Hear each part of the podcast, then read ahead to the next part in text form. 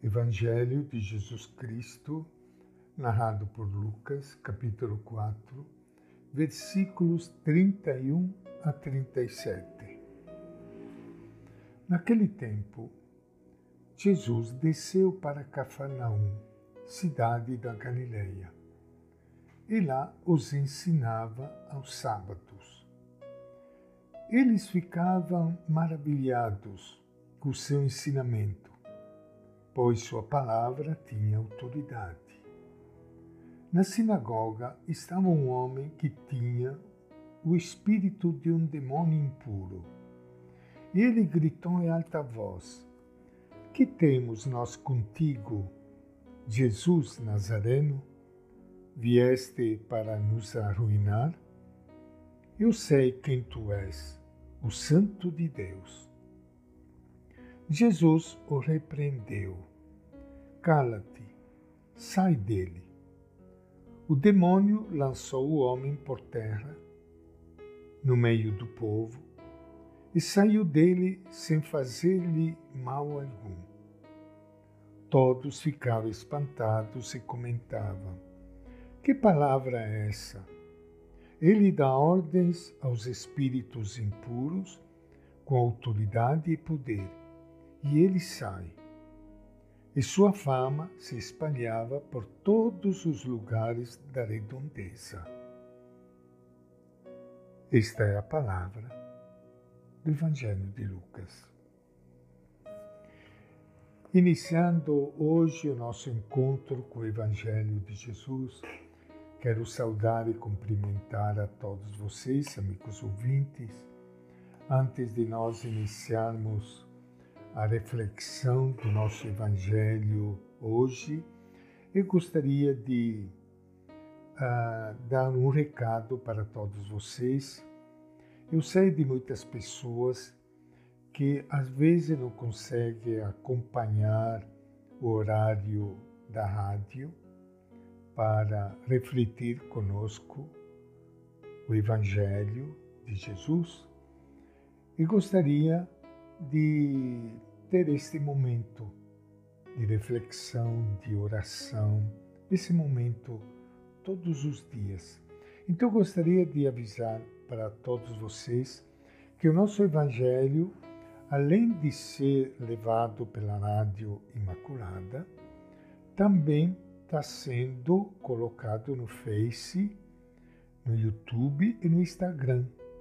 Você só procurar Frei Luiz Favarão que você vai encontrar e poderá fazer esta reflexão e ter este momento de encontro com o Evangelho em qualquer momento do dia. Lucas traz para nós um episódio de um demônio que Jesus expulsa. O que significa tudo isso? Onde está Jesus? Não há lugar para as forças do mal. Justamente porque ele é o Santo de Deus, conforme expressão do anjo Gabriel a Maria. Ele fala com autoridade. Sua palavra é eficaz e realiza o que diz. Ele dá ordens aos espíritos impuros e ele sai, escreve Lucas. Diante da multidão, Jesus expulsa o demônio impuro.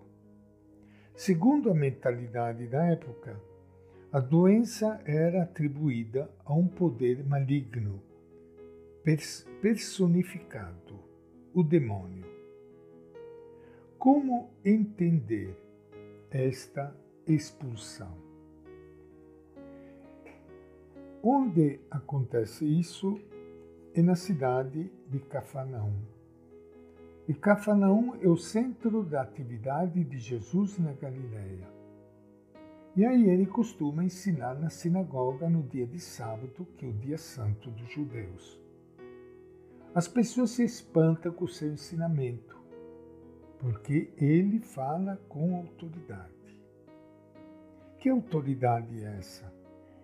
Certamente é uma compreensão nova das Escrituras, aplicando diretamente o seu anúncio à prática de libertação concreta.